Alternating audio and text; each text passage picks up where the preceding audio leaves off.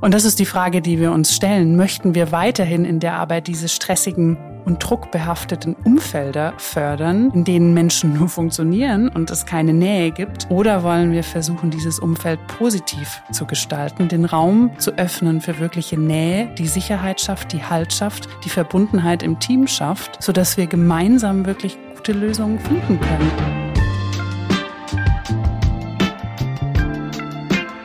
Hallo und herzlich willkommen. Wie schön, dass du dabei bist bei beziehungsweise dem Podcast für mehr Beziehungsfähigkeit in der Arbeitswelt von heute und morgen. Wir sind Julia von Winterfeld und Stefanie Schissler. Und wir freuen uns besonders, dass du uns heute zuhörst. Und zwar haben wir eine sehr besondere Folge für uns geplant. Wir möchten über TeamQuest sprechen, unser Produkt, aber was doch gleichzeitig so viel mehr ist, unser Angebot, unsere Möglichkeit für Teams wirklich sich zu verbinden und wirklich auch zusammenzukommen, das Gefühl von Sicherheit und Zugehörigkeit zu schaffen, dass wir wirklich glauben, dass es jetzt unabdingbar ist und so viel wichtiger als noch die Zeit zuvor. Und deswegen möchten wir uns Zeit nehmen und wirklich auch tiefer einsteigen, wo eigentlich die Grundlage ist für dieses Angebot und warum das in der heutigen Zeit so wichtig ist. Und wir möchten auch damit beginnen zu sehen, was trifft uns eigentlich gerade besonders in der Arbeitswelt, was nehmen wir wahr, was hören wir, was sehen wir, was spüren wir und gehen da ähm, ja ziemlich steil rein. Und deswegen kannst du dich schon mal darauf einstellen, dass es ein Gespräch zwischen Julia und mir sein wird, wo es natürlich um Teams geht, aber wo wir auch über sehr viele menschliche Eigenschaften und Fähigkeiten sprechen werden und über das, was gerade ist. Absolut. Ich glaube, wir werden auf jeden Fall das Gespräch sehr fließend halten. Also auch wenn, das können wir ja sagen, wir haben hier unsere Notizen vor uns. Ob das denn so dann auch wird, äh, das werden nur wir wissen. Aber auf jeden Fall darf das Gespräch einfach sehr fluide sich anfühlen für uns beiden und hoffentlich dann auch für dich als Zuhörende oder als Zuhörende. Und da denke ich einfach, wir starten mal wirklich gleich, wie du sagtest, steil ein genau. ähm, und stellen uns mal die Frage und die spiele ich dann einmal zu dir zurück, Steffi. Und zwar, mhm. Was macht uns denn da so betroffen, dass wir jetzt gerade dieses Thema so spielen? Mhm. Ja, also jetzt gerade im Moment, ähm, kommend aus unserem Weekly vorhin und aus dem jetzt Mitte Dezember, was Anfang der Woche und bisher passiert ist, ist es wirklich so ein Gefühl von, wir sind als Gesellschaft, als Individuen hier in so einer hohen Unsicherheit gerade und wir sind so verletzlich. Es tut richtig weh. Also ich merke wirklich, ich habe vorhin auch den Begriff kaputt benutzt. Ich habe das Gefühl, irgendwas ist gerade wirklich, wirklich kaputt. Und ich glaube, die Zeiten sind vorbei, in denen wir das noch schönreden oder irgendwie versuchen zu erklären. Sondern gerade habe ich das Gefühl, jede Person, die ich kenne, nimmt den Schmerz wahr auf unterschiedliche Arten und Weisen. Und das ist so eins, wo ich merke, es ist wirklich viel Schmerz und die Beobachtung ist und die mich auch traurig macht. Die allermeisten von uns sind nicht fähig, diesen Schmerz in den Raum zu bringen und damit auch zu teilen, ihn zu halten. Das heißt, wir ziehen uns zurück, wir nehmen diesen Schmerz auf uns, wir vermauern uns, wir sind alleine damit. Mhm. Und das ist das, was mich wirklich beschäftigt. Und ich komme gleich auf die Arbeitswelt, liebe zuhörende Person, aber erstmal im Großen angesetzt. Das schmerzt mich wirklich, weil wir Menschen können Schmerz nicht immer alleine verarbeiten vielleicht auch nie. Und wir brauchen andere, wir brauchen die Verbindung zu anderen Menschen. Und gerade sehe ich wirklich, dass es Brüche gibt in der Gesellschaft, aber auch im Kleinen und dass wir uns eben dass wir nicht wissen, wie wir in Verbindung gehen in diesem Schmerz, obwohl es doch das Einzige ist, was uns gerade Halt gibt. Und das trifft mich wirklich. Ähm, ich bin sehr damit beschäftigt zu gucken, wie mache ich das ja auch. Ich nehme mich da nicht aus. Aber wie, woher bekomme ich eigentlich die Verbindung auch, die ich gerade brauche?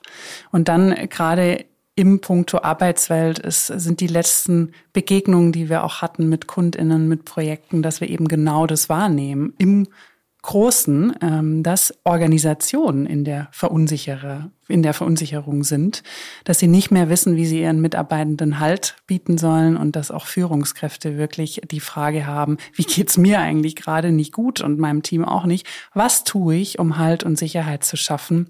Und da sehen wir, geht es nicht voran. Also es ist nicht so, dass wir das Gefühl haben, ich bin gespannt, was du gleich sagst, dass das gelingt, sondern eher, dass auch Teams in einer absoluten Verunsicherung sind und gleichzeitig aber funktionieren. Da kommen wir gleich im Verlauf drauf. Aber dieses in Unsicherheit funktionieren ist äußerst ungesund. Und das schadet nicht nur uns selbst, sondern eben auch dem Teamgefüge und damit auch der Organisation. Und das ist so symptomhaft gerade. Und da wollen wir weg. Hm. Das ist das, was mich beschäftigt. Das war jetzt lang. Das kam tief. Ja. Wie ist das bei dir? Ja, also auf jeden Fall Genau, ich äh, finde es schön, dass du das jetzt so, so aus dir herausgesagt hast und äh, eben diese Tiefe jetzt auch ansprichst. Ähm, ich greife da mal ein paar Worte raus aus dem, was du gesagt hast. Also auf jeden Fall mag ich auch unterstreichen die Unsicherheit, die wir in so vielen verschiedenen Ebenen gerade erleben, äh, ob es gesellschaftlich gesehen ist, ob es aber auch dann in der Arbeit oder aber auch im im Raum des Freundeskreises oder der Familie. Also ich denke, da ist einfach Unsicherheit. Das andere Wort, was ich auch rausziehen möchte, ist Schmerz, wie du es mhm. gerade genannt hast. Ähm, ich frage mich, ob überhaupt es möglich ist, sag ich mal, im Kollektiven das wirklich als Schmerz zu bezeichnen, mhm. ob wir da überhaupt so weit sind. Hm, was mhm. ich erlebe, ist äh, durchaus noch weiterhin das Gestresstsein, mhm. das Überfordertsein, ja. äh, nicht die Zeit zu haben mhm und äh, damit eben, wie du es auch gerade sagtest, allein zu sein, also mhm. das gar nicht so ansprechen zu können. Und um den Bogen hin zur Arbeitswelt zu ziehen, äh, dass wir einfach in diesem Funktionieren, wie du es auch gesagt hast, ähm, verweilen, ohne wirklich wahrnehmen zu können, was passiert hier wirklich mhm. in der Zusammenarbeit und wie geht es mir wirklich in dieser Zusammenarbeit. Also ich glaube, wir sind gut mhm. darin, das zu überspielen. Wir mhm. nehmen es so hin. Ja. Und damit lässt sich das nicht wirklich auflösen, weil ja. wir da nicht wirklich hingucken. Ja, und das ist, glaube ich, ein gutes Stichwort, ne, um, um dabei zu bleiben, um zu gucken, warum das problematisch ist. Und wenn wir eben so beschäftigt sind ähm, und in diesem Funktionieren sind, dann sind wir dann ist, also es hat eine biologische Komponente, die dann ganz klar spürbar ist. In Stress verengt sich unser Sichtfeld und wir haben viel weniger Blick für andere.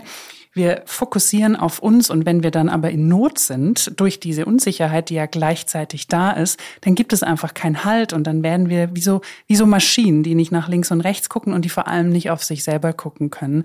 Somit wissen wir nicht, was wir eigentlich brauchen und wir funktionieren und funktionieren und da wir das sehr gut können, da das in unserer Gesellschaft heute belohnt wird, kommen wir dann wirklich in dieses Rad und diese Analogie der Hamsterräder, die ist ja sehr alt, aber sie ist gerade so spürbar, wie du sagtest. Ich habe nicht das Gefühl, dass wir den Schmerz gerade anerkennen, sondern dass wir verdrängen, funktionieren.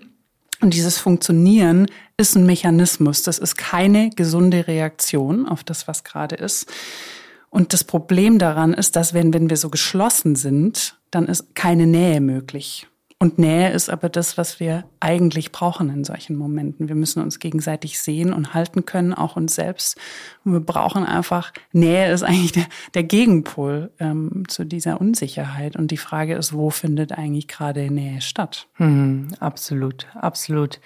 Also ich, genau, ich kann, glaube ich, schon erzählen, dass wir auch hier bei uns, bei Soulworks im Team, ähm, auch gerade die Möglichkeit zumindest äh, uns nehmen, uns die Nähe zu geben, mhm. ähm, weil natürlich, wir sind ja da nicht ausgeschlossen, ja. äh, sowohl von der Unsicherheit im Außen, aber genauso in unseren einzelnen Wegen, dass da ja ausreichend Herausforderungen äh, mhm. uns begegnen und wir, also ich kann zumindest für mich sprechen, äh, wie dankbar ich auch bin, dass wir diese Zeit nehmen, äh, mhm. äh, um einfach dann zu hören, mitzuteilen, mitzugeben, äh, was gerade ist und dadurch einfach eine Nähe zu schaffen, wenn sie vielleicht gar nicht der Arbeit äh, direkt ähm, äh, ja, beeinflusst sozusagen ja. oder, oder äh, mit der Arbeit direkt äh, verbandelt ist, sondern einfach so, wo wir stehen im Leben gerade. Genau. Also das ist, was das eigentlich macht, ist ein Anerkennen dessen, was ist. Und das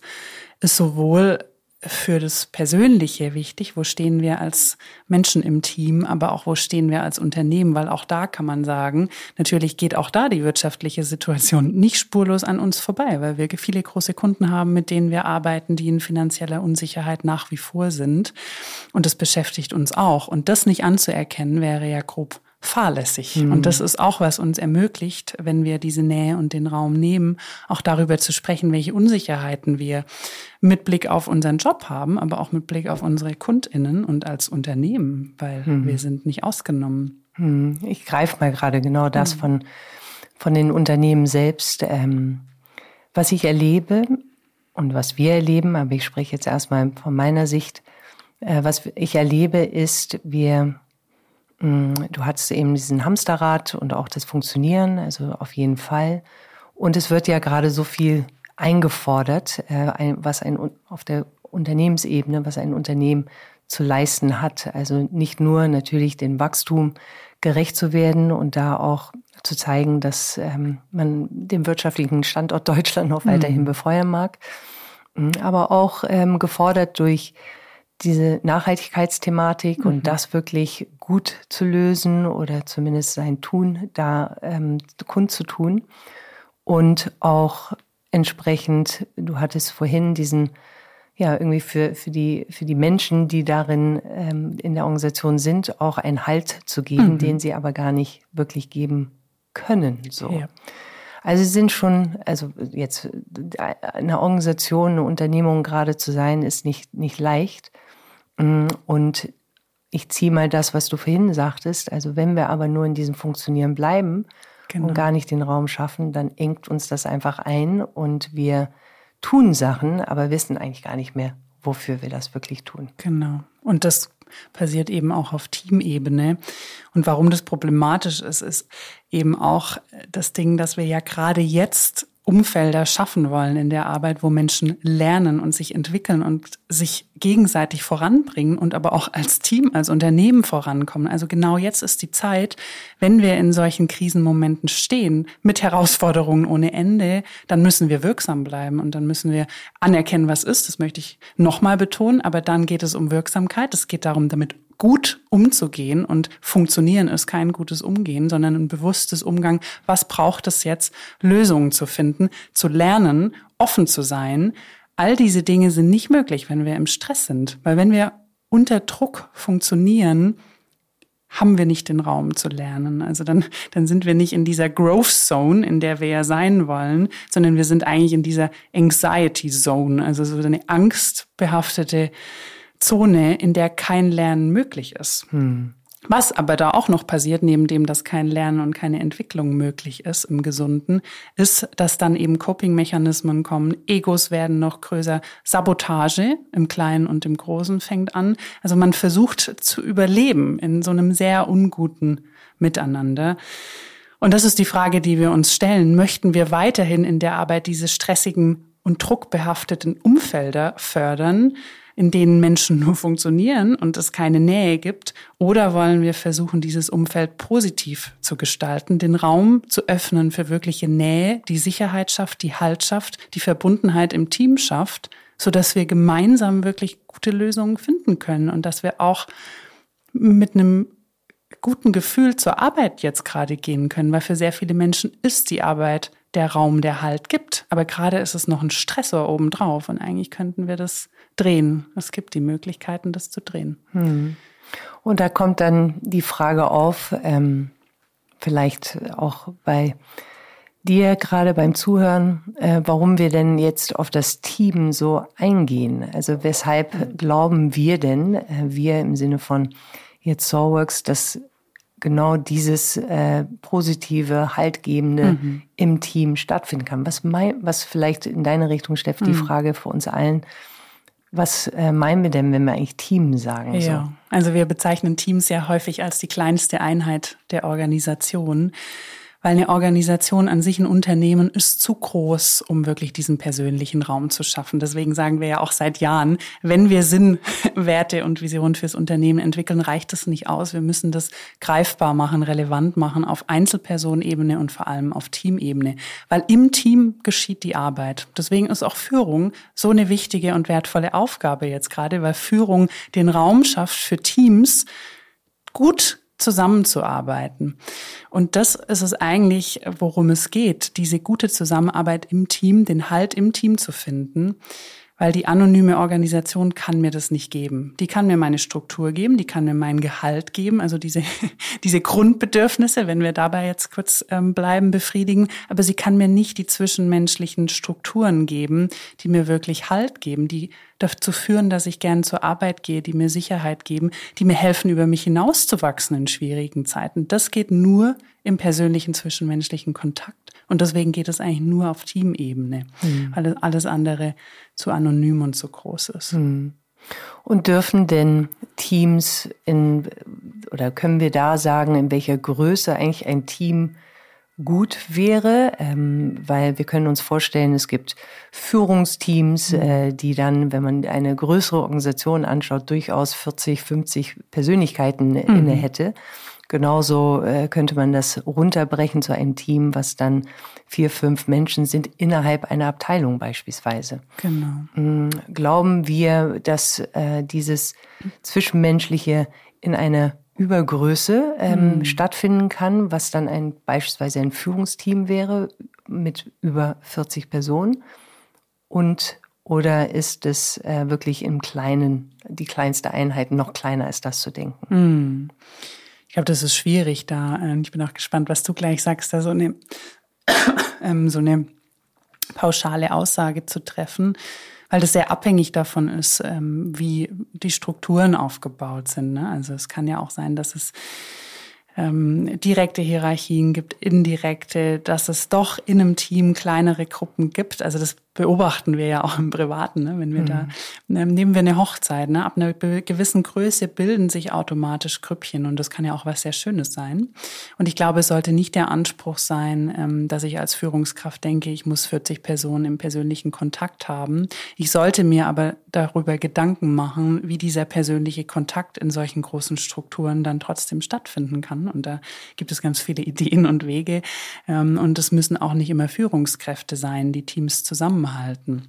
Hm. Und ich denke aber, dass es ähm, bis zu zehn Personen ist es äh, noch äh, eine überschaubare Gruppe und dann wird es schon sehr schwierig. Also das ist eben genau das, was du sagst, wenn wir hören, ähm, dass äh, Führungsteams dann aus 40 Personen bestehen oder einzelne Menschen äh, so viele Menschen führen sollen, dann, dann wird es schon sehr schwierig. Aber es ist nicht direkt die Gleichung. Führung bedeutet gleich das Team, sondern auch das Team als eigenständiges, als Einheit. Ja.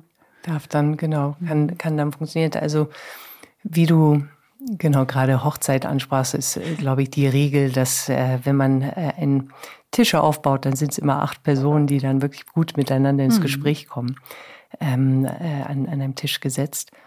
Und genau, ich, ich kann das äh, auch nur zustimmen, wie du sagst. Also äh, ich im Sinne von, also die immer zu schauen, wo kann ich denn wirklich den äh, die Begegnung ermöglichen.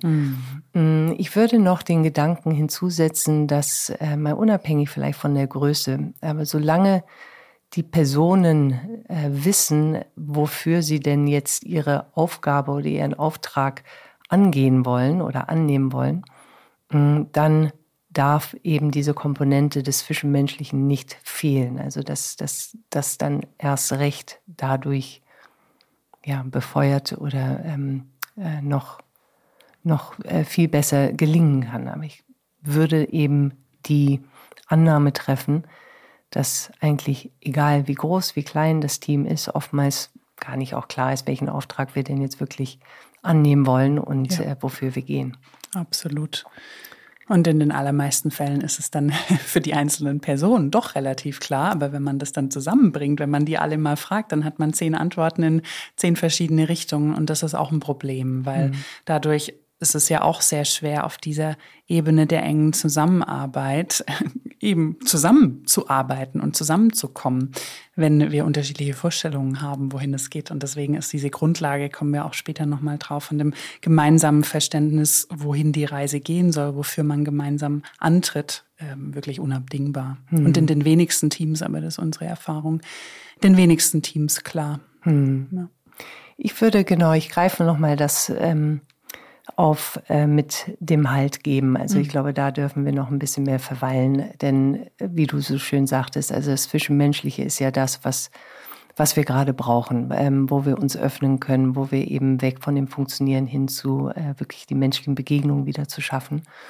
Und ähm, da einfach die Überlegung vielleicht kurz noch, warum ist uns das so schwierig eigentlich? Warum gelingt uns das nicht aus dem, äh, also ist es diese Anxiety Zone, in der wir sind, äh, warum gelingt uns das nicht, wirklich mal uns gegenseitig Raum zu geben ähm, und damit uns wirklich begegnen zu können? Hm. Und ich glaube, das ist ähm, dann gerade eine Antwort auf der Arbeitsebene, weil die Arbeit gerade ein Raum ist, wo es leider nicht normal ist, sich so zu zeigen, wie man ist, mhm.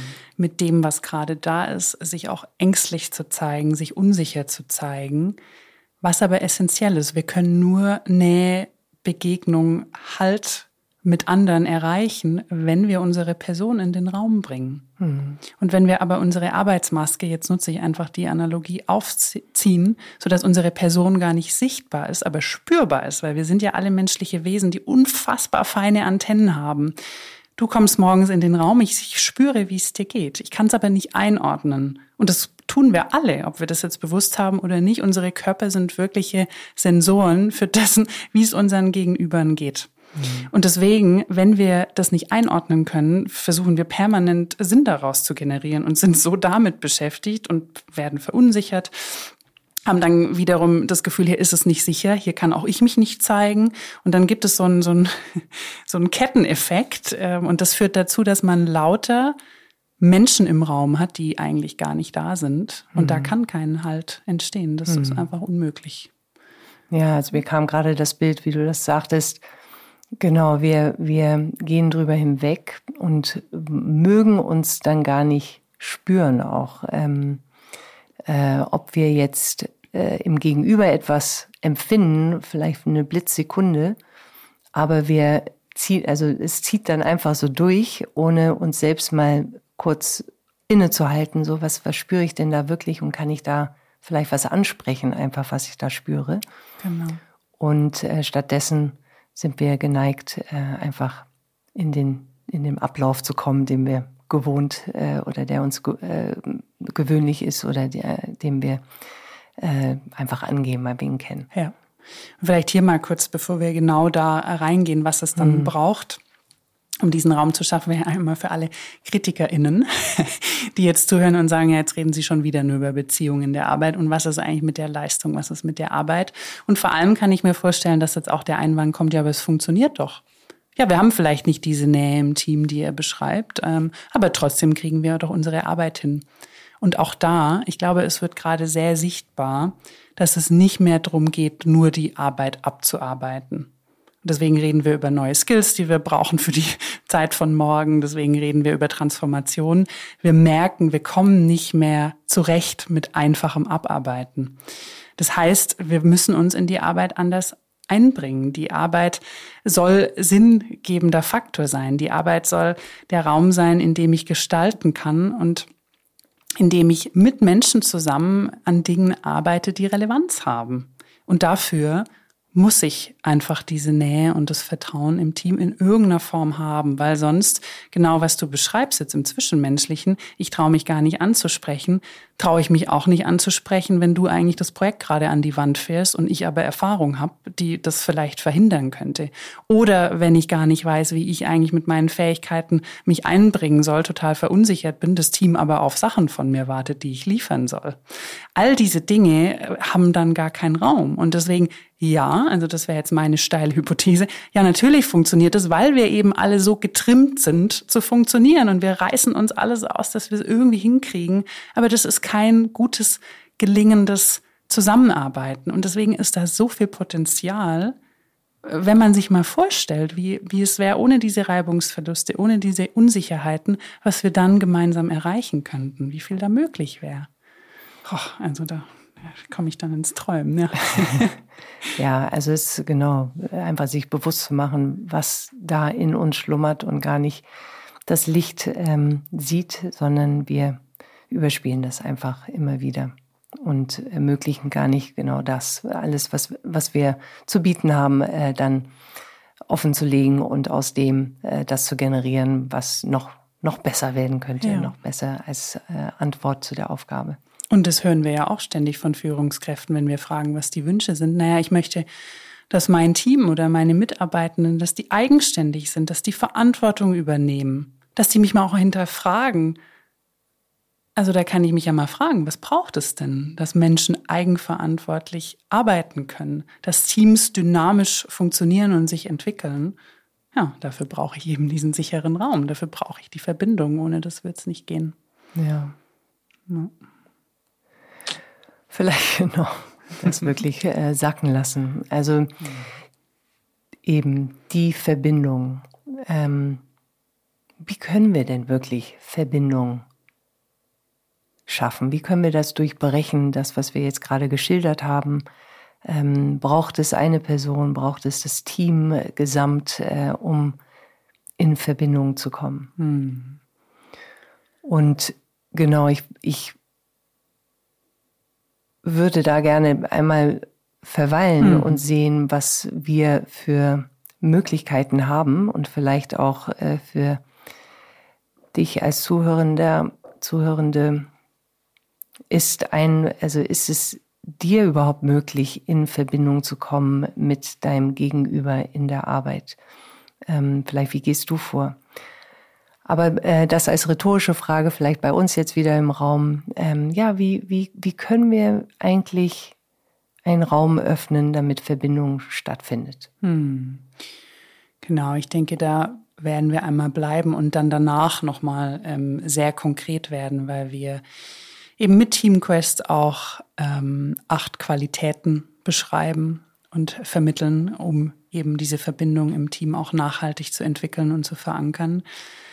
Aber da noch gar nicht hingehen, weil das ist dann wirklich sehr konkret. Das ist der letzte Teil des Gesprächs. Aber jetzt erstmal zu gucken, so diese Verbindung ganz übergeordnet, wie lässt sich die eigentlich herstellen? Und ich glaube, also was, welchen Mehrwert wir auch wirklich bieten, ist, dass wir nicht nur den Raum dafür bieten und wir kommen gleich dazu, was das heißt, sondern dass wir auch die Kompetenz und die Fähigkeiten mitbringen, die ich ja nicht immer hab, wenn ich ähm, Führungskraft bin oder im Team bin oder die ich gar nicht ausleben kann, weil ich eben Teil des Systems bin. Und da ist es sehr schwer, ähm, dann eben diese Räume zu ermöglichen. Und deswegen kommen wir sozusagen von außen und schaffen die Räume, in denen wirkliche Verbindung möglich ist. Und das heißt in dem Kontext wirkliche Begegnung.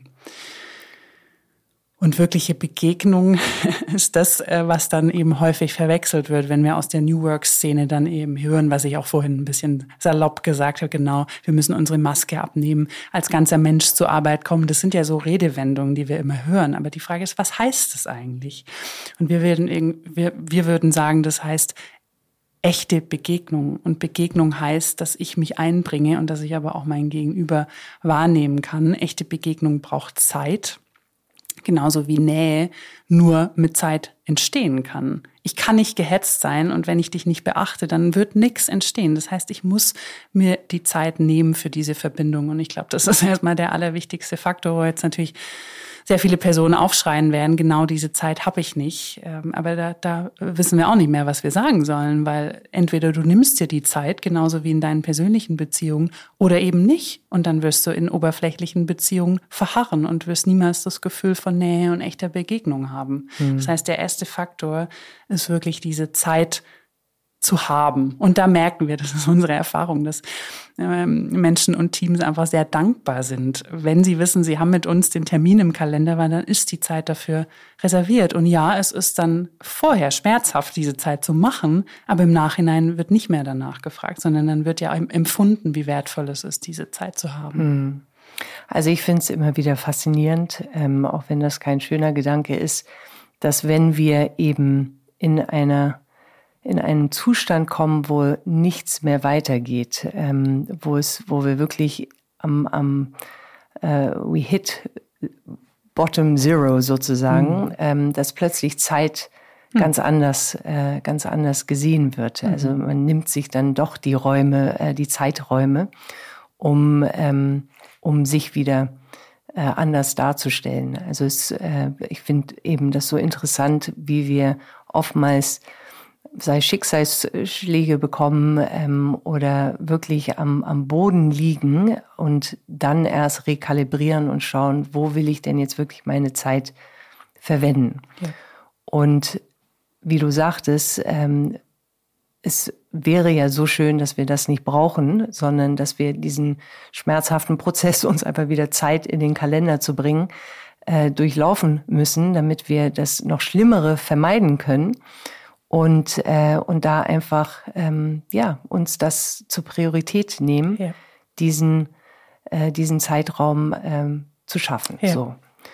Und wie du sagst, ist, äh, ist immer bei uns zumindest, wenn wir dann mit äh, KundInnen äh, zusammenarbeiten, ist das wirklich ein Struggle, mhm. äh, diese Zeiträume zu finden. Und dann äh, sehen wir immer wieder, wenn nach einem solchen äh, Zeit, äh, also wenn wir dann diesen Zeit äh, eingeräumt haben und da das äh, entfalten können, in die Begegnung zu gehen, wie alle dann danach so viel reicher wieder rausgehen. Ja. Und ich glaube, äh, wenn ich jetzt immer noch Fragen habe, dann kann ich mir ja auch mal selber die Frage stellen und mal eine Rechnung machen, wie viel Zeit ich eigentlich brauche, um Konflikte, die unterschwellig entstehen, entweder zu umarbeiten, zu umgehen, ähm, zu ignorieren, weil auch das kostet ja Energie. Wir denken immer, wenn wir irgendwo nicht hingucken, dann brauchen wir keine Energie, aber in Wahrheit brauchen wir sehr viel Energie, weil wir trotzdem uns damit befassen müssen. Oder wie viel Zeit äh, drauf geht, dass ich als Führungskraft schlichten muss oder dass ich dann doch mir irgendwann die Zeit nehmen muss, wenn es aber schon, wenn das Projekt schon so weit gegen die Wand gefahren ist, dass ich dann eigentlich nur noch so eine Krisenintervention mache. Und da kann ich mich ja auch mal fragen, wie viel Zeit habe ich da eigentlich verloren? Wie viel Zeit brauche ich eigentlich, um Teams das kennen wir auch aus unserer Arbeit mit Führungskräften, um die auf Spur zu halten und um immer wieder irgendwie reinzugehen und zu, oh, jetzt haben die es immer noch nicht verstanden. Solche Aussagen, ne? Anstatt sich am Anfang Zeit zu nehmen, wirklich ähm, die Dinge gut, gut starten zu lassen. Ja, mhm. Darum geht es eigentlich. Mhm. Und ich glaube, das nächste ist dann neben diesem Zeitfaktor, der ja doch immer abstrakt ist, wir geben es zu, ist dann, was auch eben wichtig ist für die Begegnung, ist wirklich Dialogräume zu schaffen, weil das ist ein weiteres Merkmal von Begegnung geht nur im Dialog. Nähe entsteht nur, wenn wir im Dialog sind, wenn ich das Gefühl habe, ich teile was, was wir jetzt ja auch machen, und du reagierst darauf und dadurch kommen wir weiter. Wenn ich nur sende oder du nur sendest, dann sind wir ja weiterhin getrennt voneinander. Das heißt, Dialog schafft Verbindung und Dialog braucht Zeit. Und so mhm. ist eigentlich das der zweite Punkt. Ja, und ich würde, also das ist für mich immer so der, der allerwichtigste Moment dann, denn in den, wie du sagtest, in den Dialog zu kommen, heißt nicht, ich sende und die andere Person sendet, sondern wir gehen aufeinander ein. Ich bin davon überzeugt, dass das nur dann gelingt, wenn ich entsprechend mich als Person mhm. komplett leer mache. Also, dass ich nicht mehr mit der Agenda im Kopf, äh, wie habe ich mich mitzuteilen, äh, da sitze oder stehe äh, in dieser Begegnung, sondern ich mich komplett leer machen kann und damit auch wirklich empfangen kann, mhm. was mir ähm, in dem Moment dann gegeben wird. Und dieses sich komplett leer machen ist so schwierig. Mhm. Und ich glaube, auch da kommen wir wieder zurück zu, wir sind so in diesem Funktionieren, ähm, dass wir immer glauben, die Antwort zu haben, das wissen wir ähm, alle, äh, dass wir so erzogen worden sind in der Arbeitswelt. Äh, wenn ich schon als Führungskraft oder auch als Teamleitung dastehe, dann habe ich doch die Antworten zu geben. Ähm, dass, dass das nicht mehr möglich ist, auch das ist uns bekannt. Wir können nicht alle Antworten haben. Aber sich das einfach zu, zu oder zu erlauben äh, und mutig zu sein, nichts zu wissen mhm. und einfach in mhm. diesem Moment zu sein und entsprechend das zu empfangen, was mir gesagt wird und dann ja. zu schauen, was kommt denn jetzt auf und mhm. was gebe ich wieder rein in das Gespräch. Ja. Ähm, das ist der Moment, ja. der unfassbar wichtig ist. Ja, und das ist so schön gesagt, weil dieses komplett leer machen könnte jetzt auch dazu führen, aber ich brauche doch, ich muss doch wissen, worum es hier geht. Das wissen wir. Da können wir drauf vertrauen, weil wir haben uns ja vorbereitet und wir arbeiten ja. Also wir wissen ja, worauf wir hinarbeiten in der Regel. Mhm. Und dann aber zu sagen, genau, ich mache mich leer, ich mache Raum und eigentlich ist das das dritte Element, was du beschrieben hast, nämlich diese Präsenz. Ich bin da. Und wie selten sind wir nicht da? Wir sitzen zwar körperlich in Meetings, aber eigentlich sind wir am Handy, im nächsten Meeting, bei gestern. Wir sind bei unserem Gegenüber, weil wir dessen Gestik und Mimik lesen und irgendwie gar nicht verstehen, was hier eigentlich gerade passiert. Hence, wir sprechen nicht aus, was wir wahrnehmen. Und wir, in den wenigsten Fällen sind wir präsent. Und deswegen sorgen wir in den Räumen, die wir geben, innerhalb von TeamQuest eben dafür, dass erstmal Zeit geschaffen wird, dass Dialog entsteht, aber dass vor allem Menschen in die Präsenz kommen. Und mhm. dass es nur um die Sache geht, um die Zusammenarbeit und nicht um alle möglichen anderen Dinge. Absolut, ja. absolut. Und wenn dann entsprechend äh, noch nicht der, der Fokus ist sozusagen auf das, was, äh, was gerade jetzt hier zusammengearbeitet werden möchte, ähm, durchdrungen werden kann, äh, dass da nochmals die Sachen, die gerade im Weg stehen, auch nochmal Raum bekommen. Ja damit äh, das aus dem Weg geräumt werden kann und es geparkt werden kann oder es angesprochen und damit auch wieder sich auflöst und äh, wirklich dann in dem Moment der, der, der Fokus, äh, der, der, das, was bearbeitet werden möchte oder das, was ja. in Arbeit gebracht werden möchte, entsprechend auch entstehen kann. Ja, und da kommt mir gerade so dieses Bild, ne? Weil vielleicht auch die Frage, ja, warum kann ich das nicht allein? Warum brauche ich dafür Begleitung? Und ich glaube, das ist sehr analog mit einer Paartherapie.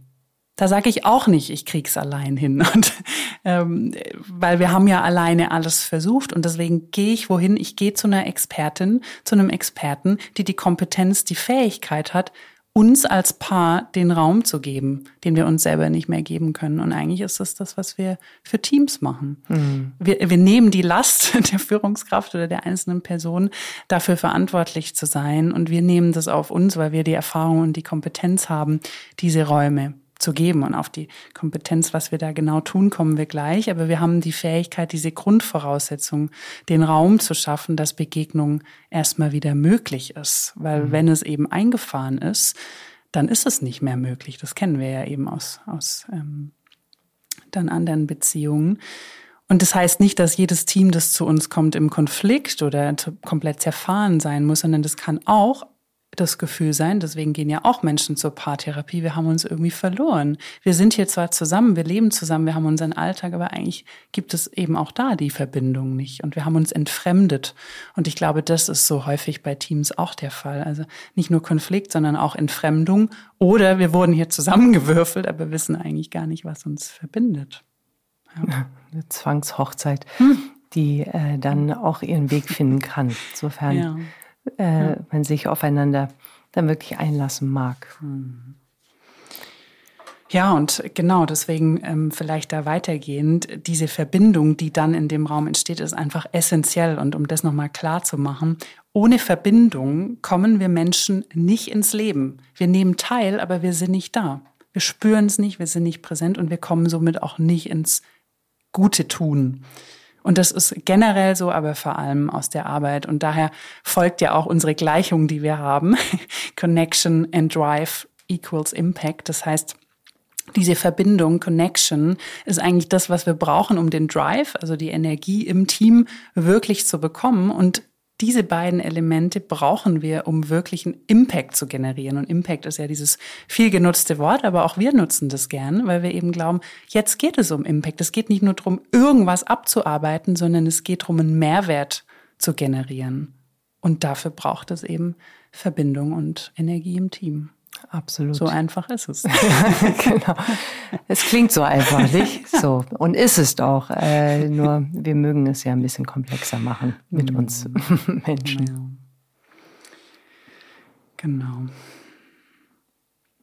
Ja, und wir haben uns ja auch äh, im Vorhinein so Gedanken gemacht, wenn wir so viel über Verbindung sprechen, was, was heißt denn eigentlich gute Verbindung? Ne? Und da auch zu merken, Vielleicht holen wir da jetzt nicht alle ab, aber mal zu überlegen, wann bin ich denn in Verbindung mit anderen? Und dann zu gucken, kann ich das überhaupt mental greifen? Nicht unbedingt. Verbindung ist was, das spüre ich, weil wir Menschen, wir sind einfach, wie vorhin schon mal angedeutet, wir sind emotionale Resonanzkörper und wenn Verbindung da ist, dann spüren wir das im Positiven, genauso wie wir es im Negativen spüren, dass uns was fehlt, wenn diese Verbindung nicht da ist. Das heißt, es ist sehr schwer, das irgendwie kognitiv zu beschreiben. Und trotzdem haben wir uns natürlich überlegt, wie könnte man denn diese Verbindung übertragen? Und das ist eben Energie. Das ist aber auch so was, wenn wir in Verbindung sind, dann läuft's einfach. Dann ist so eine Harmonie, ähm, ein gutes Gefühl. Und das führt dazu, dass wir eben auch in den Flow kommen, dass uns einfach Dinge gelingen. Und das ist so ein, so ein, so ein fröhlicher Zustand, der auch natürlich Produktivität mit sich bringt. Und Produktivität ist ja was Gutes. Ich habe das Gefühl, ich kann leisten und Dinge geschehen und da entsteht was. Und das ist doch das, was wir in der Arbeit wollen. Ich greife mal äh, das Wort auch Energie nochmal auf, weil in der Tat, wie du sagtest, ähm, wir, äh, wenn wir in Verbindung sind, dann verbinden sich dann auch einfach unser Gesamtkörper, sag ich mal. Also nicht nur unser Verstand, nicht nur ähm, äh, das, was wir, was wir kognitiv wissen, wie du sagtest, sondern äh, wir sind äh, plötzlich in einem, in einem gemeinsamen, so, äh, fast so energetischen Raum, mhm. könnte man sagen, und lassen uns aufeinander ein. Und genau, ich mag das auch nochmals unterstreichen. Also wir, oder einfach im eigenen Erleben, vielleicht so gesprochen, äh, wenn das dann geschieht, dann ähm, ist das alles sehr natürlich. Also da ist dann einfach ein natürlicher Fluss, mhm. da ist eine Selbstverständlichkeit, äh, die die äh, einen treibt, die mich dann treibt, um ähm, zu etwas zu kommen, hm. ohne wirklich zu wissen, was das Endergebnis ist. Also gar nicht so sehr von hinten gerechnet, ja, das müssen wir erreicht haben, dann gucken wir zurück, sondern ähm, dieses Verbinden, äh, wir haben eine Absicht dann, die wir verfolgen, aber wir wissen nicht, wie es dann wirklich endet, sondern wir lassen diesen natürlichen Fluss einfach zu und werden dann zu dem besten Ergebnis, was wir uns gar nicht hätten vorstellen können, äh, dann ähm, kommen. So. Genau. Und das ist so das, das, das Letzte, was mir noch dazu einfällt. Ne? Das ist ja eine unfassbare Anziehung. Wenn ich sowas habe, dann möchte ich mehr davon. Und dann fragen sich Unternehmen, wie sie Mitarbeitende zu sich holen. Und das geht genau darüber, Raum zu schaffen, wo Menschen in Verbindung sein können, weil das eine natürliche Anziehungskraft hat. Und das ist das Grundlegendste, wonach wir Menschen streben. Mhm. Und eigentlich müsste ich dann nichts mehr tun, wenn das geschieht. Ne? Also ich bringe, genau, ich bringe all meine Fähigkeiten, ich bringe meine Kompetenzen, ich bringe meine Stärken, ich bringe alles, was ich bin, mit ein mhm. und, ähm, und vertraue auch einfach darauf, dass das, was ich habe in mir, genau das Richtige ist für die Aufgabe, die wir gemeinsam bewältigen wollen oder ähm, äh, angehen wollen. Und wenn die andere Person das genauso macht und wir in Verbindung dann stehen, dann kann nur das Allerbeste entstehen. So. Genau. Und das ist so schön, weil das kriegen wir natürlich selber in unserem Team mit. Und ich glaube, da sind wir sehr authentisch, kriegen wir zumindest gespiegelt. Aber natürlich auch in unserer Arbeit. Ne? Und das heißt nicht, dass dann Teams nicht bei uns sitzen und im Konflikt sind oder auch nicht wissen, wie weiter oder dass es stockt. Das gehört alles dazu. Aber wenn diese grundlegende Verbindung da ist, eben nochmal die Analogie zur Beziehung, dann kann das gehalten werden dann können wir auch mal ausflippen und nicht weiter wissen und dann können wir mal brechen und trotzdem geht es einfach weiter. Und deswegen ist es, also wenn diese Verbindung da ist, kann nicht viel passieren. Und diese Verbindung hat aber so wenig Stellenwert. Und genau deswegen stehen wir ja auch hier ein bei Soulworks und sagen, wow, das kann doch nicht wahr sein. Also das ist doch das, was es jetzt braucht. Und deswegen nehmen wir uns jetzt nochmal die letzte Viertelstunde, um wirklich auf Teamebene zu gucken, was sind denn jetzt wirklich aktiv die Qualitäten im Team, die es braucht, um, um diese Verbindungsebene zu generieren, so dass wir wirklich die Zukunft gemeinsam gestalten können, weil das darum geht es ja, das ist unser Antrieb, aber ich glaube auch der Antrieb der deutschen Wirtschaft, weil äh, das braucht es. Ja. Du hast es vorhin so schön gesagt. Also wir haben eben das Wort Impact beziehungsweise die mhm. Relevanz, die wir jetzt erzeugen müssen. Also es ja. ist jetzt wirklich, die Zeit ist vorbei, äh, äh, Unsinniges äh, zu tätigen, sondern die Zeit ist jetzt da, wirklich sinnvoll zu wirtschaften und entsprechend äh, ein, eine Relevanz zu schaffen, die uns ein Gemeinwohl auch ähm, herbeiführen wird. Ja. Und da, glaube ich, wissen wir zumindest hier bei uns, äh, müssen wir Arbeit hinbringen. Ja. Genau, und ich würde jetzt versuchen, einmal das Modell so ein bisschen bildlich zu beschreiben und dann nehmen Julia und ich uns auch noch ein bisschen Zeit, um da tiefer einzutauchen. Aber wenn du dir jetzt vorstellst, ne, das wäre ein Modell vor dir, das ich dir jetzt aufzeige, das gibt's auch auf unserer Website, aber natürlich äh, wirst du da jetzt gerade nicht draufblicken, sodass du dir das vorstellen kannst, wie ein Kreis mit acht Qualitäten, die es für gelingende Beziehungen im Team braucht. Und in der Mitte dieser acht Qualitäten steht Shared Purpose, Values and Ambition. Und das heißt nichts anderes als das gemeinsame Selbstverständnis, das klare Wofür, wofür treten wir hier eigentlich an, worum soll es gehen bei unserer Arbeit, was sind die Werte, die unsere Zusammenarbeit informieren, wie gehen wir miteinander um? Was ist okay und was ist nicht okay in unserem Raum? Und aber auch die geteilte Ambition, also das große Ziel. Die Vision kann man es auch nennen. Wo soll die Reise hingehen? Und das sind die drei Elemente, die brauchen wir als Fundament für unsere Zusammenarbeit. Wenn das im Team nicht da ist, dann brauchen wir gar nicht anzufangen, über Verbindungen zu sprechen und wie wir gut zusammenarbeiten, weil dann, dann ist der Sinn und Zweck einfach hm. nicht klar. Hm. Und das ist genau, und das einfach nochmals äh, ich glaube nicht, dass Menschen, Teams, Unternehmen, also von dem kleinsten, der kleinsten Einheit des Individuums bis hin zu einer Unternehmung, dass das, äh, auch wenn wir viel vom Purpose sprechen, schon lange nicht, ähm, ja, einfach noch nicht wirklich klar ist. Äh, wir, wir tun so, als ob es klar ist. Äh, wir können das auf der kognitiven Ebene vielleicht sogar auch vorsagen, äh, mhm. sei es auf Teamebene, sei es auf individueller Ebene oder sogar auch auf Unternehmensebene. Es ist nicht klar, mhm. wirklich nicht klar. Ja. Und deswegen setzen wir das ins Zentrum und sorgen dafür, dass das wirklich klar ist. Und vielleicht gibt es da schon Ansätze, vielleicht ist es auch eben schon gut formuliert. Und dann geht es nur noch darum, das immer wieder hochzuhalten und zu verinnerlichen, weil diese Aufgabe ist nicht fertig. Genauso wie für uns Menschen. Die Grundlage unserer Existenz ist, dass wir wissen, wofür wir hier sind. Und es ist nicht der große abstrakte Sinn des Lebens, sondern der Sinn meines Lebens. Wofür möchte ich mich hier einbringen? Und ich kann, das wissen wir ähm, aus verschiedenen Forschungen, und auch aus der Existenzanalyse, wo ich ja gerade tiefer einsteige, ich kann mein Leben nur gelingend gestalten, wenn ich weiß, worum es sich drehen soll, also wofür ich hier bin, wenn ich weiß, wie ich mich einbringe, was mir wichtig ist, das ist die Werteebene. Und wenn ich im groben auch weiß, wie ich vorankomme. Und deswegen brauche ich diese Elemente und die brauche ich eben umso mehr auf Teamebene, weil da haben unterschiedliche Menschen unterschiedliche Konzepte davon. Und wenn wir es nicht schaffen, die zusammenzubringen, dann wird es sehr schwierig, gemeinsam wirklich gut zu gestalten.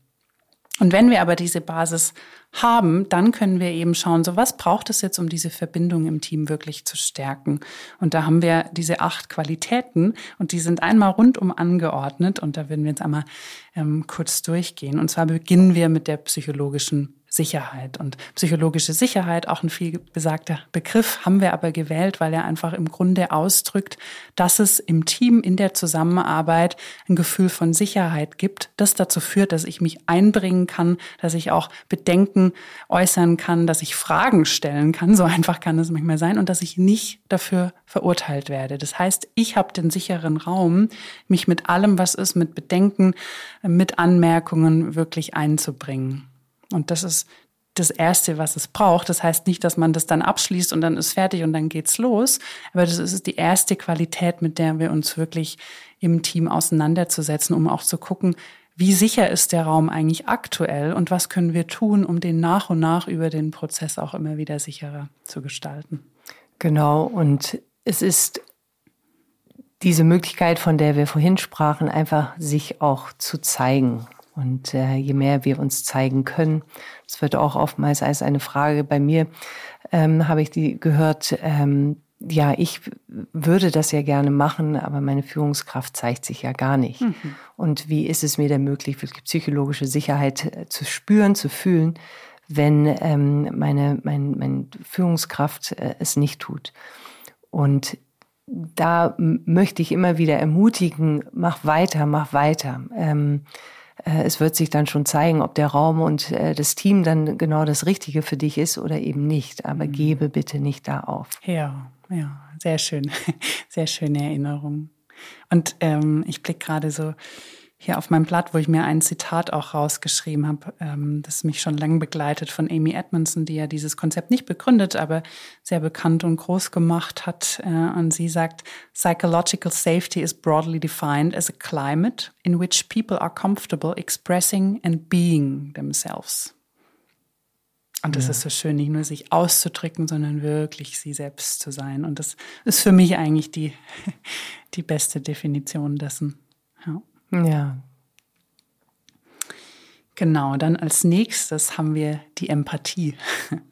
Die, die zweite wichtige Qualität ist, wenn es darum geht, erstmal Beziehungen wirklich zu gestalten im Team. Also das nennen wir zusammenwachsen, also dass wir wirklich diese Sicherheit haben, äh, wir können zusammenwachsen und dann die nächste Qualität, die wir brauchen, ist Empathie. Das heißt, dass wir überhaupt fähig sind, auch unsere Gegenüber wahrzunehmen, dass wir einordnen können, nicht nur kognitiv, was haben die gerade gesagt, sondern auch diese andere Komponente von Empathie, dass wir mitfühlen können. Das heißt nicht, Empathie ist nicht im Leid des anderen zu versinken, sondern es, das anerkennen zu können und in Resonanz zu gehen. Und Resonanz ist ja, wie wir wissen, ein weiteres Element, das es dann braucht in Verbindung. Und Empathie ermöglicht auch, dass sich Spannungen im Team auflösen kann, einfach weil sie den Raum haben, weil sie gesehen werden. Das wissen wir ja auch, wenn wir auf Menschen zugehen und ihnen das Gefühl geben können, dass wir wirklich wahrnehmen, was mit ihnen ist, dann fällt manchmal schon ein großer Stein einfach weg. Absolut. Und es ist dann genau, ich zeige mich ähm, in der psychologischen Sicherheit sozusagen mit dieser Qualität und jetzt werde ich gesehen genau.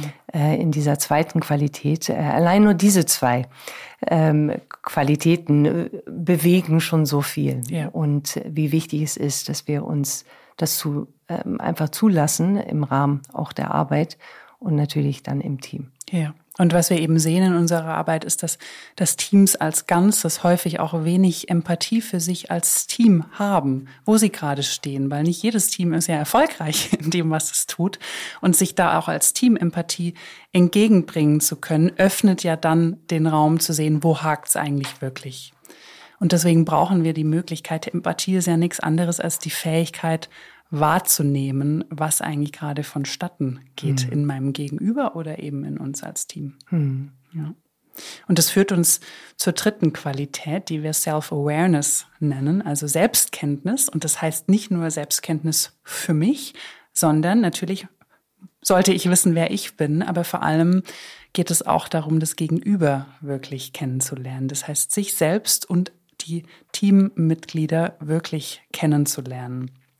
Und da ähm, geht es bei uns hauptsächlich um Stärken, Werte, Bedürfnisse und Fähigkeiten. Und Stärken, das sind Dinge, die sind dann wahrscheinlich für uns irgendwie bekannt, aber in den seltensten Fällen können wir die ja benennen. Also es gibt auch das Phänomen der Stärkenblindheit. Ähm, und 60 Prozent aller Menschen können ihre Stärken nicht klar benennen. Und wenn ich das schon nicht kann, wie sollst du das denn dann? Aber da ist natürlich ein Gefühl. Aber es ist, das erleben wir auch, dass es so erleichternd ist und auch so stärkend, das mal greifbar zu machen und auszusprechen. Und genauso auch zu gucken, Bedürfnisse. Was brauche ich eigentlich, um gut da sein zu können in meiner Arbeit, um gut funktionieren im Positiven? Das hatten wir ja vorher negativ bewertet, aber im Positiven gut funktionieren zu können. Was sind die Umstände? Was brauche ich auch im Umgang mit anderen? Und aber auch die Werteebene. Was ist mir wirklich wichtig? Weil in den meisten Fällen, wenn wir Konflikte haben, auch in der Arbeit, liegen darunter ja Werte. Und das hilft uns, wenn wir die klar haben, dass wir auch besser diese Konflikte angehen können. Hm. Weil häufig sind Wertekonflikte so versteckt und die schmerzen uns so. Äh, mir hat auch mal ähm, eine Dozentin gesagt, also Werte merken wir dann, wenn sie verletzt werden. das heißt, wenn jemand einfach drüber fährt über unseren Werteteppich und den zerfetzt und wir bleiben schmerzlos da und wissen eigentlich gar nicht, was passiert ist, weil eigentlich hat er doch nur einen Termin abgesagt. Und da zu gucken, sagen, aha, hat es vielleicht was wirklich mit Zuverlässigkeit auf einer Werteebene zu tun? Hm. Und das klar zu machen, wie auch die Wertestruktur im Team ist bei den einzelnen Personen, weil dann kann ich ja viel, viel besser auch verstehen, was, was braucht die Zusammenarbeit, dass sie gelingt? Hm. Und ich finde, dass ähm, genau, wenn wir das jetzt so gerade, äh, wo wir durch das Rad, wenn man so will, oder den Kreis äh, durchgehen, ähm, ich finde das so schön, dass wir uns eben schulen, wirklich auf die Realitätsinsel des Gegenübers zu mhm. gehen. Und äh, ja. nicht nur bin ich im Mitgefühl so, mhm. sondern ich kann wirklich nachvollziehen genau. und möchte auch nachvollziehen, was sind diese Bedürfnisse, was sind die Stärken ja. wirklich meines Gegenübers und auch hier ähm, beginne ich mich leer zu machen, um wirklich äh, mich auf mein Gegenüber oder auf das Team dann einzulassen. Ja, stark. Und da sehe ich auch schon, wie sich gegenseitig bedingt. Ne? Wie, wie du sagst, so zu lernen und je mehr ich von dir lerne, desto mehr Empathie kann ich dich entgegenbringen, mhm. weil ich Sinn aus dir als Person generieren mhm. kann. Und das führt dazu, dass ich viel weniger verwirrt bin und dass ich auch äh, einfach mich auch ganz anders mit dir in Verbindung bringen kann, wenn mhm. ich diese Klarheit habe. Und deswegen reicht Empathie nicht aus, sondern es braucht eben auch diese Kenntnis mhm. von mir selbst und von anderen. Ja. Ja. Und so kommen wir zum vierten Punkt, der vierten Qualität, die wir Open Communication nennen oder offene Kommunikation. Und das haben wir sehr bewusst so gesetzt, weil auch da gute Kommunikation, hm, was heißt denn eigentlich gut? Und für uns heißt gut wirklich offen. Und auch da grenzt es natürlich wieder an den ersten Punkt, dass wir sagen, das heißt, dass ich aussprechen kann, was ich wahrnehme, was ist. Aber gute Kommunikation heißt auch Konflikt zu führen, heißt in Diskussionen zu gehen. Und ich glaube, ehrlich gesagt, wenn wir mehr diskussionsfähig wären, würden wir auch weniger Konflikte haben, weil Konflikt entsteht ja dann, wenn ich das Gefühl habe, ich werde nicht gehört mit meinem Standpunkt die Diskussion bietet mir ja den Raum, meinen Standpunkt auszubreiten und zu diskutieren. Und wenn ich dann eben Empathie empfinden kann, wenn ich weiß, wie mein Gegenüber tickt über diese Selbstkenntnis, dann kann ich natürlich auch anfangen, meinen eigenen Raum zu weiten. Und dann ähm, braucht es vielleicht den Konflikt gar nicht mehr. Ne? Aber offene Kommunikation heißt alles von, wie kommuniziere ich eigentlich, dass ich wirklich gehört werde, dass mein Gegenüber mich verstehen kann, worum es mir geht. Aber heißt auch, wie führe ich eigentlich wirklich Diskussionen, worum geht es und wie ähm, schaffe ich es auch im Konflikt noch zu kommunizieren und nicht, was es ja sämtliche Mechanismen auch da gibt, an Coping oder unguten, ungesunden Kommunikationsstrategien ist zu mauern, das Gegenüber zu verurteilen. Ne? Da gibt es eine ganze Reihe an Dingen, die ich tun kann, um eigentlich gute Kommunikation zu vermeiden. Hm. Und im Grunde ist es so, auch, auch in, in dieser Reise, wo wir gerade sind, ähm, Punkt vier der Qualität ist das ähm, so selbstverständlich dann zu dem Zeitpunkt, wenn ich dann entsprechend den Raum habe, sicher mich zu fühlen, ich kann mhm. mich zeigen, ich kann mich entsprechend äh, auf das Gegenüber einlassen ähm, und äh, verstehe oder lerne mhm. zu verstehen, was das an, was das Gegenüber wirklich berührt. Ähm, es wäre doch eigentlich so logisch, dann äh, mit offener Kommunikation ähm, das Team oder das Gegenüber dann auch zu begegnen. Und wie du gerade sagtest, dieses Mauern, das ist ja immer wieder aus einer Unsicherheit mhm. heraus. Es ist immer genau. wieder, wenn ich etwas erwarte oder wenn ich vor etwas ängstlich bin, äh, wenn ich entsprechend nicht das bekomme, was ich eigentlich haben möchte, äh, dann, dann beginnt ja etwas äh, in uns zu regen und wir, wir halten an irgendwelchen Glaubenssätzen oder bewerten. Und das braucht es eigentlich nicht. Wir können Mhm. Aber es hm. bedarf die vorherigen Qualitäten.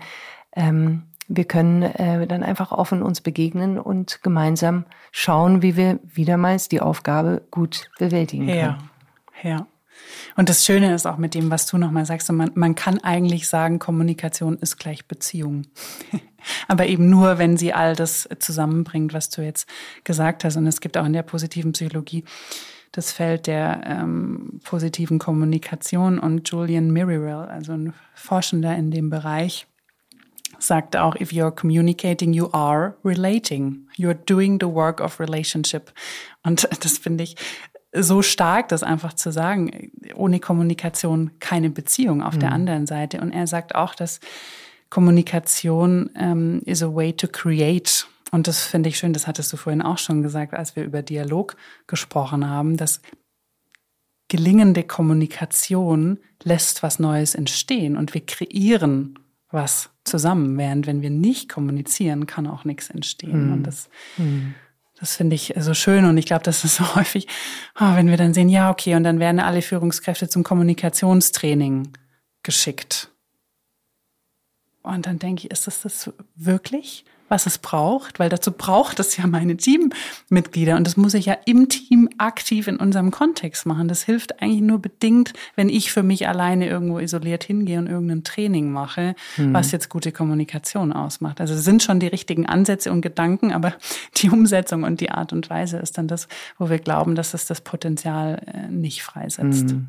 Also ich glaube, genau, ich glaube, es ist äh, die, also äh, immer eine Frage, wie, wie gehe ich damit um strategisch? Also ich weiß noch, in meinen früheren Jahren euch solche Kommunikationstrainings auch mitgemacht zu haben und, ähm, und gelehrt zu bekommen, wie gehe ich mit äh, äh Teammitgliedern um, wenn sie Punkt, Punkt, Punkt sind. Äh, welche Art von Kommunikation ist dann angebracht?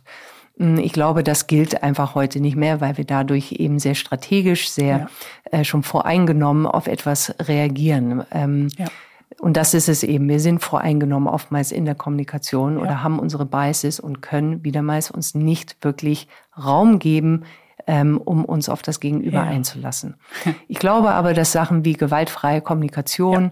Durchaus äh, seine Berechtigung hat und dass wir da was lernen können, ähm, wie wir mit Sprache umgehen, welche Sprache wir wählen, um dann auf das eben zu reagieren, was uns gerade in dem Moment präsentiert ja. wird.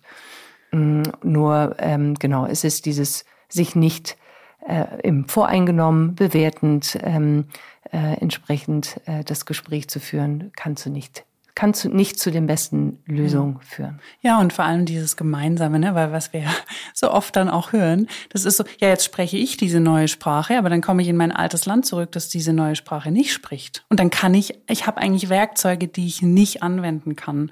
Und deswegen ist unser Aufruf jetzt noch da draußen auch, äh, wenn ihr nicht mit uns arbeitet, dann sorgt dafür, dass Teams das gemeinsam lernen, weil sonst verpuffen diese ganzen Initiativen und das ist so schmerzhaft mit anzusehen, weil wie du sagst, da ist so viel Gutes. Aber das bringt eigentlich nichts, wenn wir das nicht im Team gemeinschaftlich lernen und auch gemeinschaftlich den Wert dessen verstehen. Ne? Das ist eigentlich, wenn ich das so ausspreche, ist eigentlich unbegreiflich, dass es diese ganzen Trainingsinitiativen gibt und die sind irgendwie anonym und alle gehen da irgendwie mal hin. Ja, schwierig. Genau. Und dann, äh, was du auch noch sagtest, ähm, und dann gehen wir weiter so dieses mit den Strategien. Und da habe ich auch letztes Wochenende gelernt, also immer dann, wenn wir in Strategien sind, sind wir weg von unserer Person. Weil dann ist es nicht das, was wir in dem Moment, was unsere Person wirklich ähm, tun mag, sondern dann ist es was, was wir uns irgendwann mal früher überlegt haben und dann, egal ob das zur Situation passt oder nicht.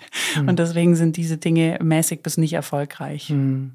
Also gerade Feedback-Kultur, nicht? Das ist ja so etwas, was was äh, gerade ähm, erst recht nach oben äh, gespult wird und äh, gelernt werden möchte. Und ich genau hätte die auch die steile These zu sagen, also das ist auch nur eine Strategie. Ich will das auch ein bisschen relativieren, weil ein bisschen muss der Verstand oder das kognitive Wissen, okay, wie würde ich denn am besten Feedback gestalten und mit welcher Form ähm, kann ich denn Feedback auch wirklich geben, sprich von mir zu sprechen, etc. Nur wenn wir jetzt um deinen Punkt nochmals zu unterstreichen, wenn wir nicht wirklich mit uns selbst verbunden sind und nicht im Blick haben, wo mein Gegenüber ist, dann wird die Feedback-Form nicht resonieren, sagen wir mal. Also da, da ist, da ist eben all das zuvor ja. gesprochene total notwendig, um zu ja. dieser Ebene zu kommen. Genau, und deswegen starten wir nicht damit, sondern das ist die vierte Qualität. und apropos Verbindung jetzt mal für Full Transparency. Wir müssen jetzt mal kurz eine Pause machen, weil ich glaube, wir brauchen noch ein bisschen Zeit für die weiteren vier. Ähm, und vielleicht machen wir jetzt eine Pause und äh, dann spielen wir kurz was ein und dann steigen wir danach wieder ein für den letzten Teil. Sehr gut.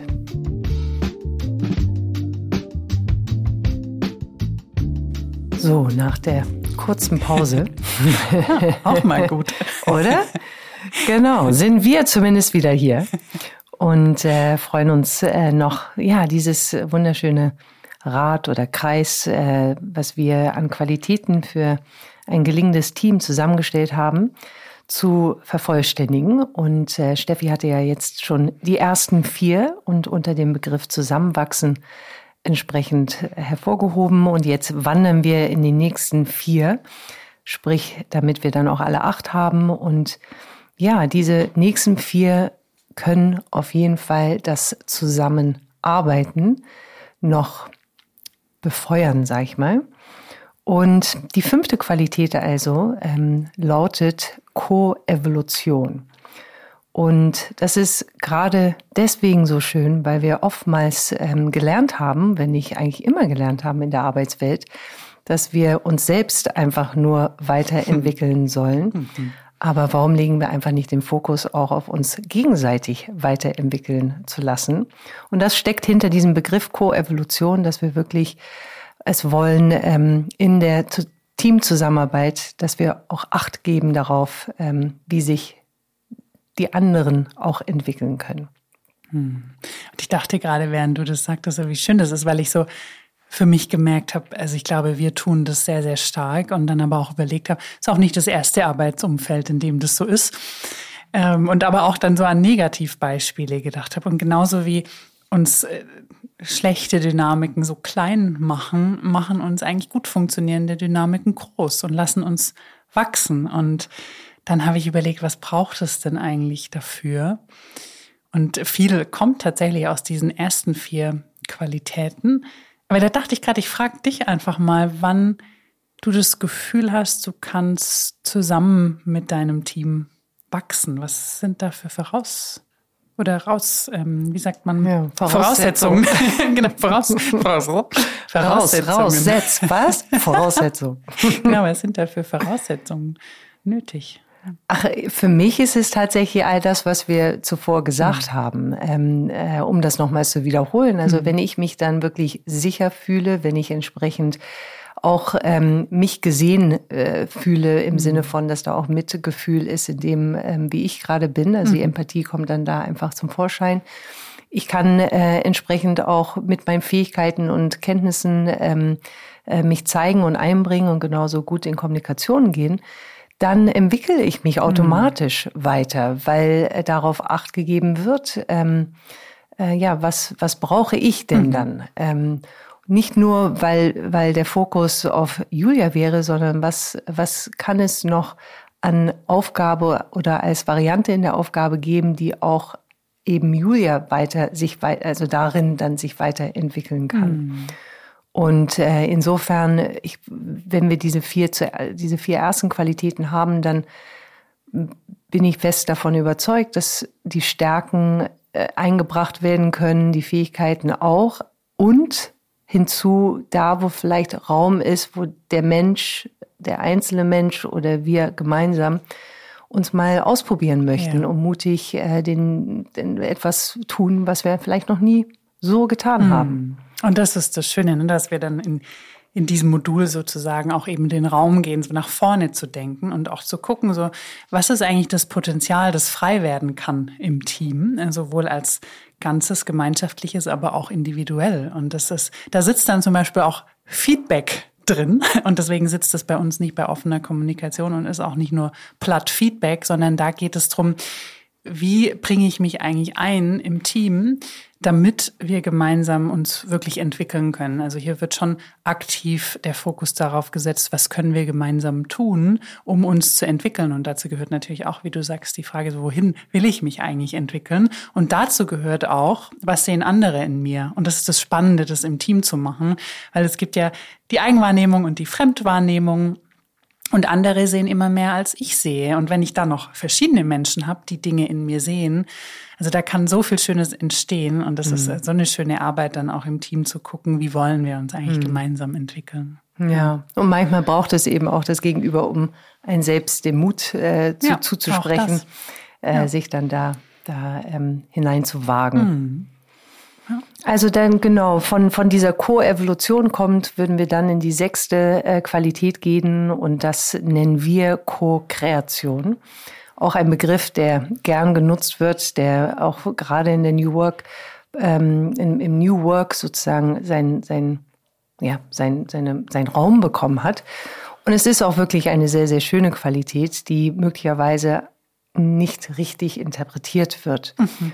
Und für uns ähm, bedeutet Co-Kreation die Möglichkeit, dass wir wirklich alles, was jeder einzelne Mensch hat, auf den Tisch bringt und wir dann schauen, was können wir mit dem eigentlich jetzt machen.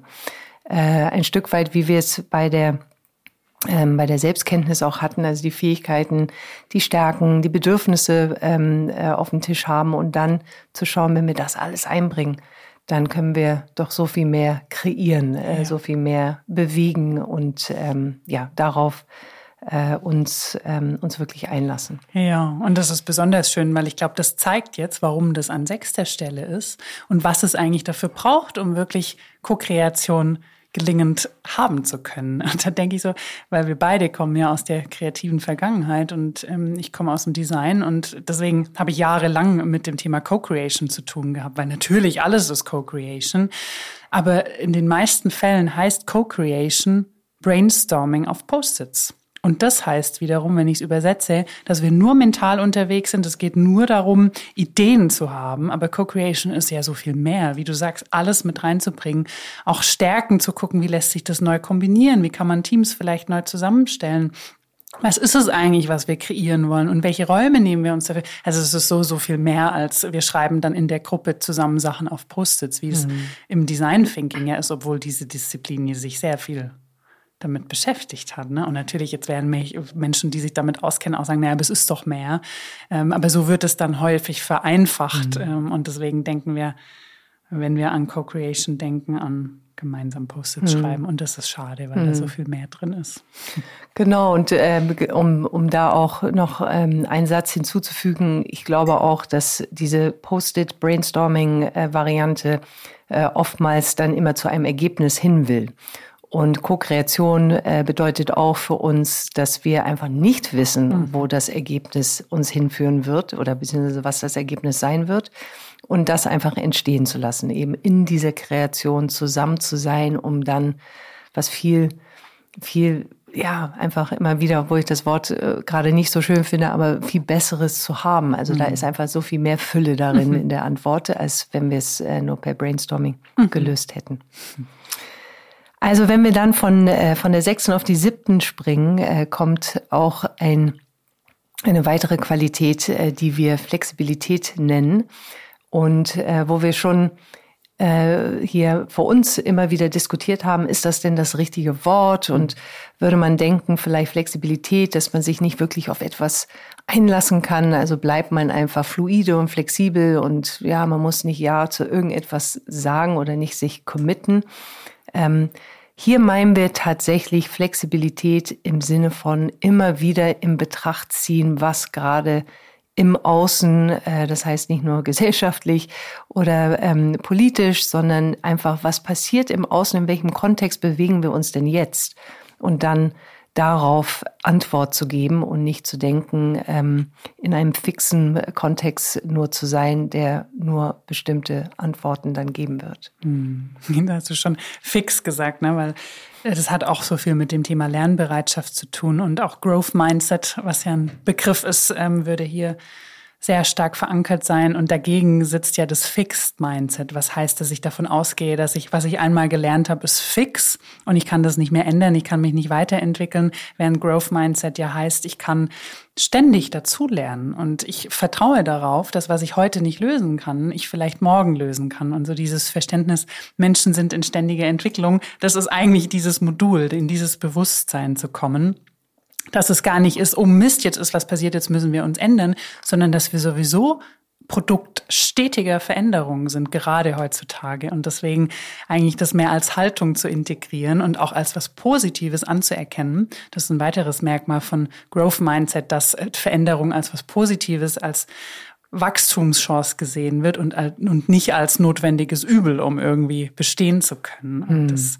Deswegen ist das so, also ich finde das so schön, wie wir das gerade machen, dass wir das so ein bisschen ausbreiten, weil das sind ja nur Begriffe und jede Person hat damit so ihre eigenen Deutungen. Aber ich glaube, wenn wir so darüber sprechen, merke ich, ich glaube schon, dass das, also könnt ihr uns ja dann bestätigen oder nicht. Aber ich kann mir schon vorstellen, dass das vielleicht auch bei euch, die uns zuhören, gerade jetzt einiges auslöst ähm, ja. und nicht nur der Begriff ist. Ja, und es zeigt auch, äh, dass es einen bestimmten Reifegrad dann auch braucht im Team um auch ja. zu diesem Punkt der Flexibilität zu kommen. Also natürlich, wie wir es jetzt erzählen, ist so eine Art äh, Reise, die sich immer weiter vertieft. So klingt es, so ist es auch in, in einer linearen Betrachtung. Natürlich könnten wir ein, ein Punkt rausgreifen und an dem dann arbeiten mit dem Team, zum Beispiel eben diese Flexibilität, diesen Growth Mindset auch, ähm, auch wieder äh, in, in, in Betracht ziehen. Allerdings braucht es einen Reifegrad, um dahin ja. zu kommen. Und äh, das, was wir unter Zusammenwachsen schon gesagt haben, würde eben diese Flexibilität viel zugänglicher ja, machen, wenn genau das schon so. vorhanden ist. Ja, und das Zweite, was es macht, ist, dass es auch zeigt, ähm, dass wir da nicht im luftleeren Raum oder losgelöst von der eigentlichen Arbeit ähm, fungieren, sondern dass wir natürlich auch mit einbeziehen, was gerade im Team ansteht, was Projekte sind, aber auch vielleicht übergeordnete Themen, weil das sieht man bei Flexibilität, finde ich, besonders gut, weil es dann auch Strukturen braucht, die das erlauben, weil nur die Qualität, die Kompetenz, Growth Mindset äh, in die Haltung zu integrieren, flexibel zu sein, allein wird nicht reichen, weil im Arbeitskontext sind wir ja ständig in Strukturen und Prozessen unterwegs. Das heißt, diese Module laden auch dazu ein, dann die eigenen Strukturen und Prozesse Prozesse immer wieder zu hinterfragen und auch so zu gestalten, dass sie das Ausleben dieser Qualitäten, die wir vermitteln, dann auch wirklich nachhaltig hm. zulassen. Hm. Ja, also last but not least, muss no. man schon sagen. not at all least. Like the greatest of all. ja. Ähm, kommen wir zu der letzten Qualität, die wir Appreciation äh, nennen. Und Appreciation auf Deutsch natürlich Wertschätzung.